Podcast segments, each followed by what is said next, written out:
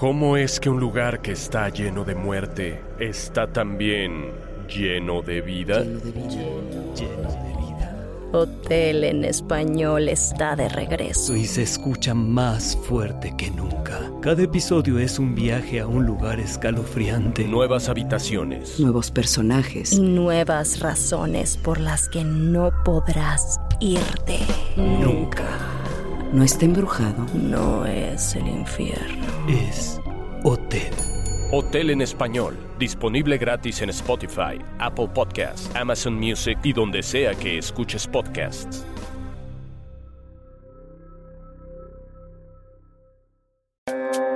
Esto es Creepy en español, un podcast dedicado a compartir las creepypastas y leyendas urbanas más famosas e inquietantes del mundo. Tú serás quien decida si estas historias realmente sucedieron o son solo simples inventos de la gente. Se recomienda discreción, ya que estas historias pueden contener lenguaje explícito y descripciones gráficas de violencia. He descubierto una verdad escalofriante. Escrito por Spook Fox. Narrado por Fernando Hernández. Traducción Guillermo Ruiz de Santiago. He descubierto una verdad escalofriante. Y la única forma de salvarnos es si todos morimos. Sé que suena como una locura y sí, las cosas que ahora sé pueden ser demasiado para que nuestra especie las comprenda, pero debo compartirlas. Tu muerte es crucial para la salvación colectiva. Pero no me refiero a una muerte absoluta. Por ejemplo, yo ya estoy muerto, pero aún conservo ciertos rasgos de vida, si es que así se le pueden llamar. Después de todo, he vivido incontables vidas en bendita ignorancia, no sabiendo que estamos atrapados. No estamos muertos, sino en un estado intermedio, como en el purgatorio. Y así seguiremos, hasta que todas las estrellas del cielo se apaguen. Aún así, esta es la única realidad que nos queda. Y si prefieres no saber más sobre esto, lo entenderé. Solo ruego para que nuestro amo no se dé cuenta de lo que estoy a punto de hacer. No quiero volver a transformarme en una marioneta de carne como lo eres tú ahora. Lo que necesito es encontrar y convencer a más personas para cambiar nuestro destino. Bueno, si sigues aquí, debo advertirte que es tu última oportunidad para irte y no saber nada de esto porque una vez que lo sepas, no habrá marcha atrás.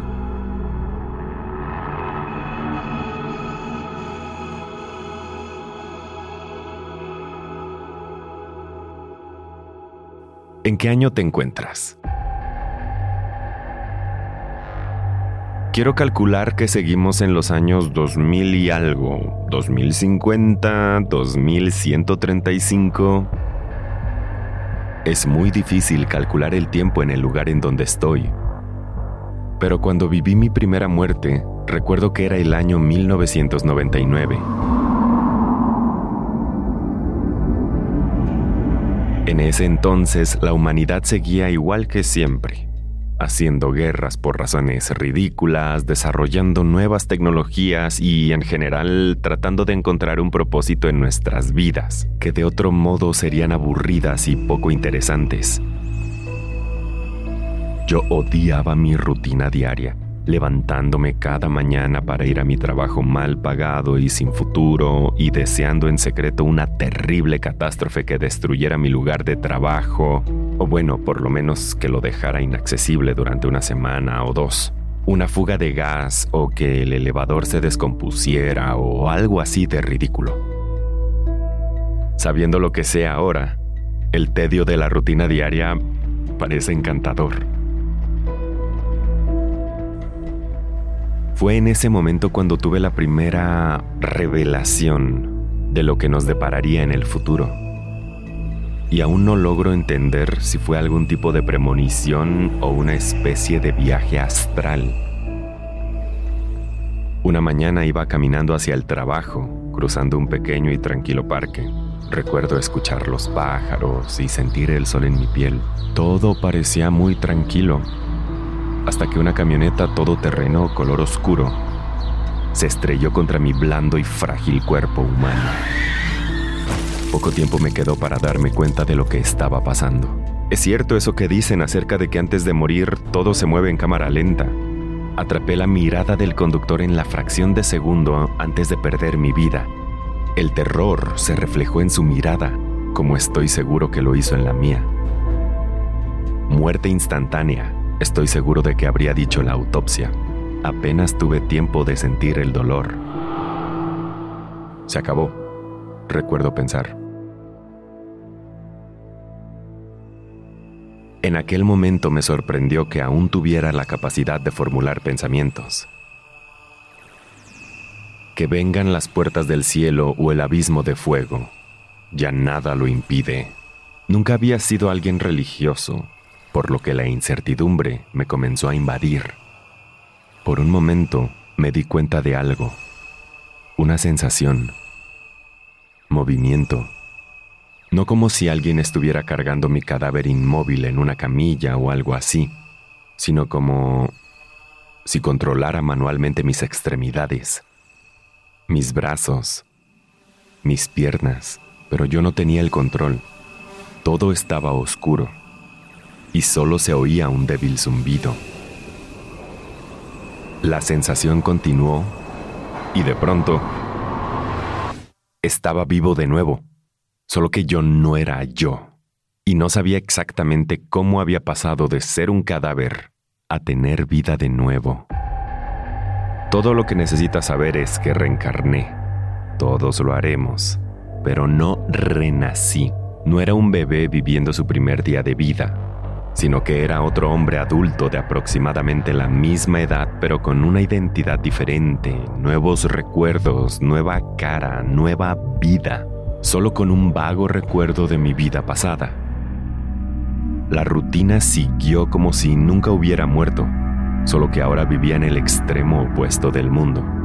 Yo llegué a cuestionar mi cordura, pero intenté seguir como si nada hubiera pasado hasta que, por supuesto, mi frágil vida humana volvió a ser amenazada de nuevo. Mi siguiente muerte fue a manos de un vagabundo en las calles de Moscú. Me había pedido una limosna que yo no tenía y me respondió con una botella vacía de vodka contra la nuca. Una vez más, las cortinas de la oscuridad se cerraron sobre el mundo y fui claramente consciente de estar en otro lugar que no eran las frías y nevadas calles de Rusia. Aún más desconcertante, recordé el accidente de coche y más detalles de mi primera vida cada pequeño aspecto de mi vida anterior estaba tan fresco como si acabara de ocurrir. Antes de que pudiera pensar en otra cosa, sentí que ese inframundo oscuro se desvanecía, pero no sin antes volver a oír el extraño zumbido.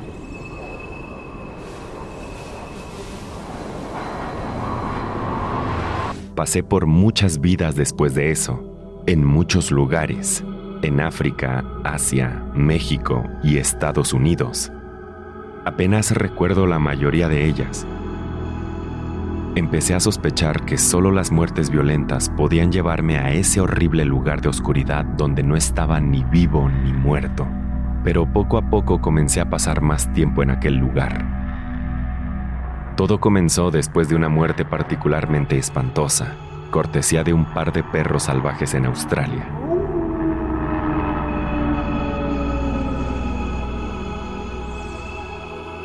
Volví, por supuesto, al mundo del más allá, solo que esta vez algo cambió. Podía ver. Por primera vez, los ojos de mi cuerpo podían percibir el purgatorio que me rodeaba, pero no podía controlar mi cuerpo, ni reconocer las oscuras paredes color ámbar que me rodeaban. Pero por fin pude ver a dónde iba después de cada muerte sangrienta me daba cuenta de que estaba oscuro, pero poco a poco comencé a acostumbrarme a la penumbra. En ese momento, Era como un prisionero, sintiendo cómo me movían por estos túneles oscuros de color anaranjado. Las paredes parecían hechas de material orgánico, como resina y elementos naturales, ligeramente brillantes y con textura encerada. No podía sentir nada, pero una vez más oí el zumbido. Lo oía a lo lejos, pero cada vez más y más cerca, como si me estuviera acercando a aquello que lo producía. Esta experiencia surrealista duró unos 15 minutos. Un breve recorrido por estos extraños túneles del más allá, antes de que me sacaran del purgatorio y me devolvieran a la vida.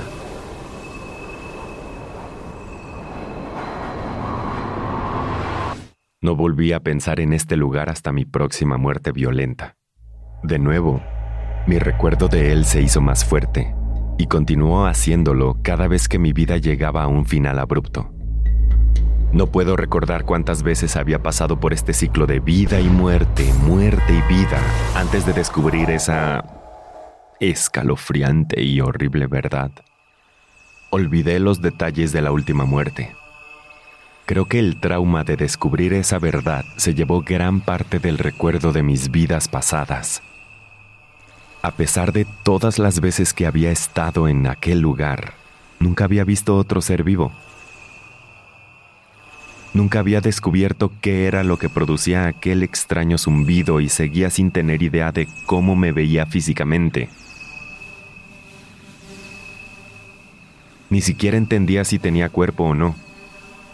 Por lo que sabía, no era más que un alma en un frasco transportada por un demonio en ese pasillo del infierno. En realidad, eso habría sido mejor, el infierno bíblico de fuego, azufre y sufrimiento. Pero nadie podría haber imaginado esto. Ninguna mente humana de aquella época podría haber imaginado lo que realmente nos deparaba tras morir. Iba caminando bueno, siendo transportado, ya que aún no tenía control sobre mis extremidades. Y finalmente los túneles se abrieron ante un enorme espacio que parecía no tener fin. Parecía hecho de un material traslúcido color ámbar. Fue aquí donde finalmente vi a los habitantes de este horrible lugar. Eran una mezcla de insectos gigantes con rasgos extraterrestres eran muy altos, pálidos. Parecían como avispas. De su espalda podían verse unas protuberancias que podrían ser alas. Intenté gritar, pero mis labios no se movieron. O tal vez no existían. Aunque ahora que lo pienso, un grito no hubiera servido de nada. Creo que es nuestra naturaleza humana vocalizar el terror cuando lo sentimos en las entrañas. Los insectos subían y bajaban las paredes de resina.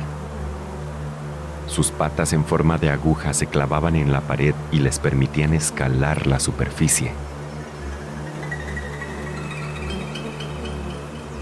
El zumbido era ensordecedor. Debía de haber miles de estos bichos en estas cavernas. Parecía como si estuviéramos dentro de un enorme panal. De cerca, las cosas eran tan pálidas y grotescas como cualquier otra cosa que uno esperaría ver en las profundidades del océano. Muchos de los insectos parecían estar heridos o dañados de algún modo. A algunos les faltaban extremidades enteras. Todos esos seres trabajaban de forma conjunta, extrayendo gotas de resina endurecida de las paredes que estaban cubiertas de agujeros hexagonales, iguales a los de un panal. Todos se movían al ritmo perfecto de un reloj.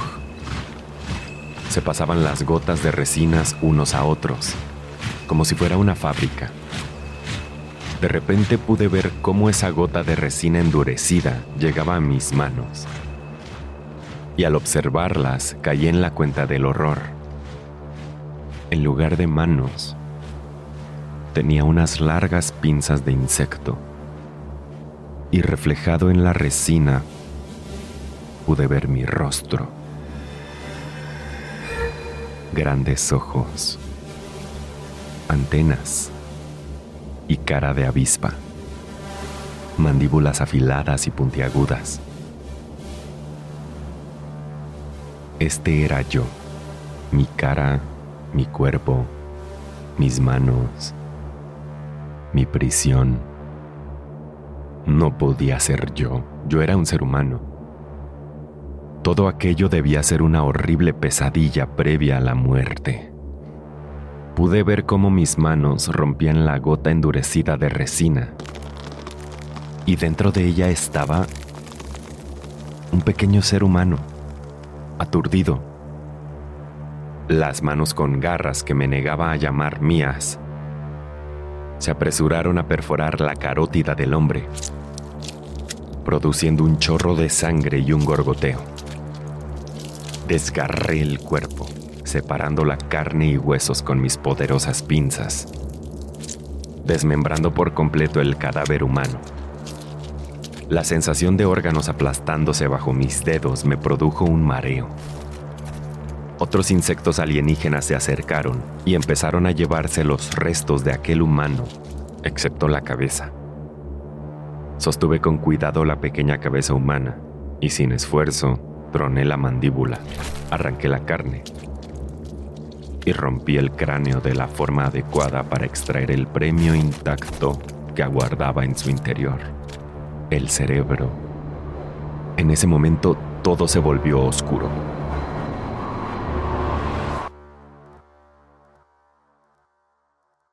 Desperté a una nueva vida, con un torrente de recuerdos amenazando con invadirme. Una mujer estaba sentada frente a mí en una mesa y dos niños miraban al frente con aire ausente. Casi me atraganté con la comida que tenía en la boca y se me escaparon algunas palabras de disculpa, creo que en sueco, pero no puedo asegurarlo. Nadie me miró me excusé a toda prisa y subí las escaleras. Me encontraba dentro de una casa, por lo que busqué la habitación más cercana. Cuando cerré la puerta, me di cuenta que aún podía recordarlo todo.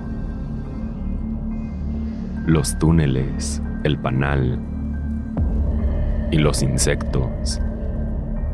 Si quería descifrar el significado de ese lugar, tenía que volver. Busqué en un cajón y encontré una navaja grande. Mi mente se agitó. ¿Qué demonios iba a hacer? Sí, tenía que saber la verdad. Por horrible que fuera, pero... ¿A qué precio? A través de la neblina de recuerdos que se entremezclaban en mi aturdido cerebro, me di cuenta de que la mujer de abajo debía de ser mi esposa y esos niños debían ser mis... Dios, no podía ni pensarlo. Mientras luchaba por tomar la decisión de quitarme la vida, me di cuenta de algo. Ellos parecían muertos en vida, sin emociones ni ningún tipo de reacción, como si estuvieran vacíos. Bajé las escaleras y me asomé al comedor. La mujer y mis dos hijos seguían sentados en la mesa, llevándose mecánicamente la comida a la boca. Había algo terriblemente inhumano en su forma de comer. Llamé a la mujer, pero no respondió. Esta vez le grité, pero nada. ¿Qué demonios estaba pasando? Arrastrado por la curiosidad me apresuré a acercarme a los niños. Seguían comiendo. Ni uno solo pareció darse cuenta de que yo estaba allí. Ya había visto suficiente. Necesitaba respuestas. Me llevé la navaja a la garganta, contuve la respiración e hice lo que tenía que hacer. El dolor que me invadió cuando la hoja me atravesó la yugular me distrajo por un momento me hizo querer salvar mi vida, pero no debía hacerlo. debía encontrar el significado de todo aquello. No tardé mucho en desangrarme.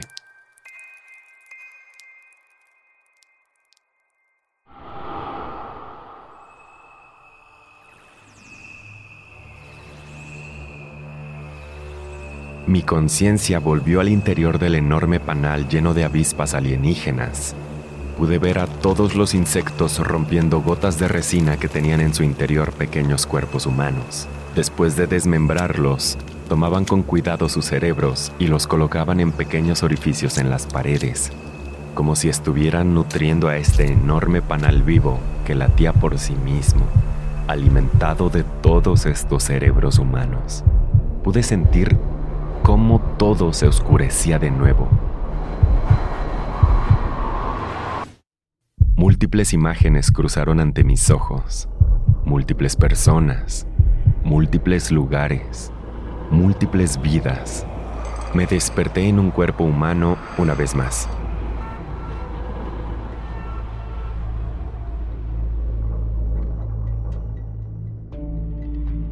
Al igual que la última vez, Fui empujado a una nueva vida ya existente, pero esta fue mi última vida y la más larga. Era el 2002 y yo había reencarnado en el cuerpo de un hombre científico que trabaja para la NASA, quien descubrió una anomalía en el espacio exterior, una enorme mancha oscura que se deslizaba por el cielo. Solo podía verse con los telescopios más potentes de la época, ya que no estaba cerca de nosotros. O eso creíamos. Este fenómeno natural pronto se volvió en una pesadilla para los científicos, ya que un día desapareció por completo. Luego volvió a ser encontrada mucho más cerca de nosotros. Así continuó durante los ocho años siguientes. La sombra viajaba a un lugar aparentemente aleatorio del espacio, desaparecía y volvía a aparecer, cada vez más y más cerca de nuestro planeta. Cada nuevo descubrimiento alarmaba más y más a los científicos que estudiaban el fenómeno, y finalmente se corrió la voz de que algo grande se dirigía hacia nosotros. Por supuesto, aún no podían descifrar qué era, ya que todavía se encontraba fuera de nuestro sistema solar. Todo esto decidió mantenerse oculto al público para evitar el pánico. Cuando por fin entró a nuestro sistema solar, las grandes corporaciones gubernamentales descubrieron que ni con las armas nucleares más poderosas del mundo lograrían aniquilar a esa enorme cosa. Las primeras imágenes comenzaron a capturarse. Era una especie de cuerpo color ámbar, con múltiples orificios, parecido a un panal. Era gigante. Si esta cosa quería matarnos, no tendría que esforzarse mucho, ya que medía cinco veces el diámetro del planeta Tierra aproximadamente. Sin embargo, a pesar de su inmenso tamaño, no parecía tener ningún efecto gravitatorio sobre los cuerpos que la rodeaban. Pasó junto a Plutón sin arrojar al pequeño no planeta a las profundidades del espacio, ni pareció perturbar la inmensa atracción de Júpiter. Este enorme panal parecía romper todas las leyes de la gravedad y se dirigía directamente hacia nosotros. Pronto, los medios de noticias más importantes confirmaron el rumor que llevaba meses propagándose. Aun cuando este gran cuerpo celeste no hubiera causado ningún tipo de daño o caos a su alrededor, los humanos sabíamos muy en el fondo que estábamos en peligro. La gente actuaba como si el fin estuviera cerca. Grandes congregaciones llenaban las iglesias. Suicidios en masa sucedían todos los días. Todos buscaban su propio método de salvación. Cuando esa cosa por fin llegó a la tierra, toda la humanidad pudo escuchar el intenso zumbido que provenía de su interior. La humanidad hizo un último intento de salvación lanzando un par de misiles, pero desaparecieron frente al enorme panal como si se trataran de simples destellos. Ya no había nada que hacer. Finalmente, el bombardeo nuclear se detuvo Los gobiernos del mundo se rindieron buscando algún tipo de tregua, pero no consiguieron nada. El mundo se oscureció.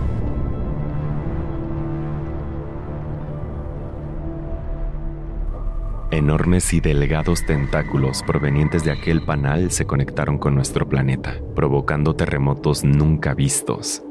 Millones de personas murieron en el terremoto, Países enteros cambiaron de forma de la noche a la mañana debido a inundaciones masivas y movimientos tectónicos. Pero a los que sobrevivimos nos esperaba un horror aún mayor. Las enormes avispas salieron de los orificios hexagonales de aquel enorme panal, acabando con todas las ciudades que habíamos construido. Y fue así como los humanos fuimos capturados.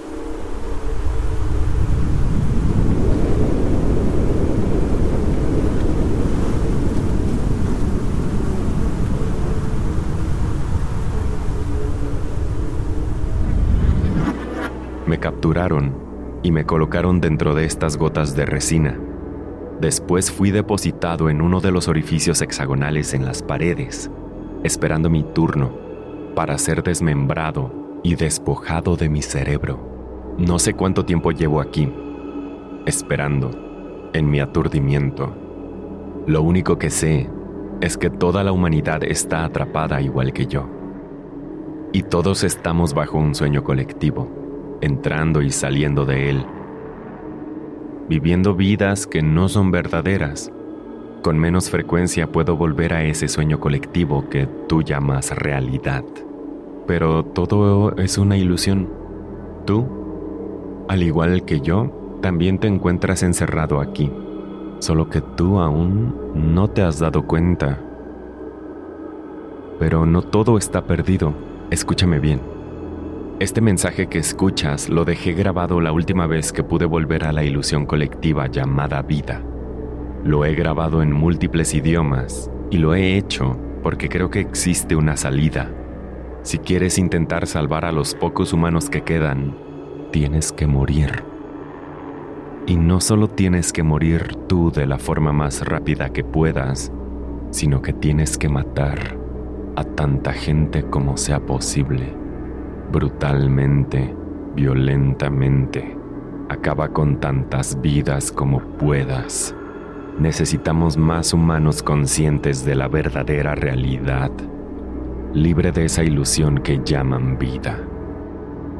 Probablemente tú ya has tenido destellos de este lugar, sensaciones de déjà vu, o tal vez comienzas a darte cuenta que la gente que te rodea está completamente vacía, como aquella mujer y aquellos niños de una de mis vidas pasadas. Humanos que en realidad son carcasas vacías. Haz tu parte para salvar a la humanidad. Es nuestra única esperanza, no solo para sobrevivir, sino para poner fin a nuestro encarcelamiento Necesitamos la mayor cantidad de humanos de este lado del panal para poder recuperar nuestra libertad. Probablemente me odias por haberte contado la verdad. ¿No es la ignorancia una bendición?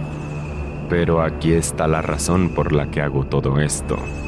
Recientemente he hecho un nuevo descubrimiento. Estoy consiguiendo moverme lentamente dentro de esa gota de resina. Y si todos logramos unir fuerzas, podremos acabar con este monstruo. ¿Por qué no ser parte de una última rebelión? Está ahora en tus manos. Y disculpa otra vez por haberte revelado esta verdad escalofriante.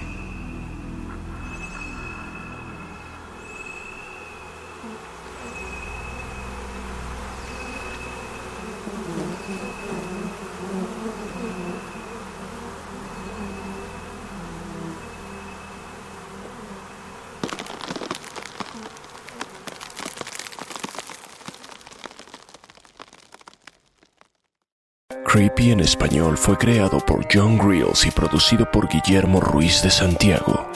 Manda tu propia historia a creepyhistoriaspod.gmail.com y nos pondremos en contacto contigo.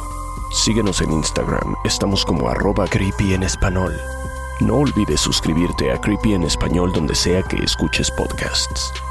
Todas las historias compartidas en este podcast están bajo licencia de bienes comunes creativos o tienen el permiso explícito del autor. Ningún extracto de este podcast debe retransmitirse o distribuirse sin el consentimiento del equipo de Creepy en español y de su autor.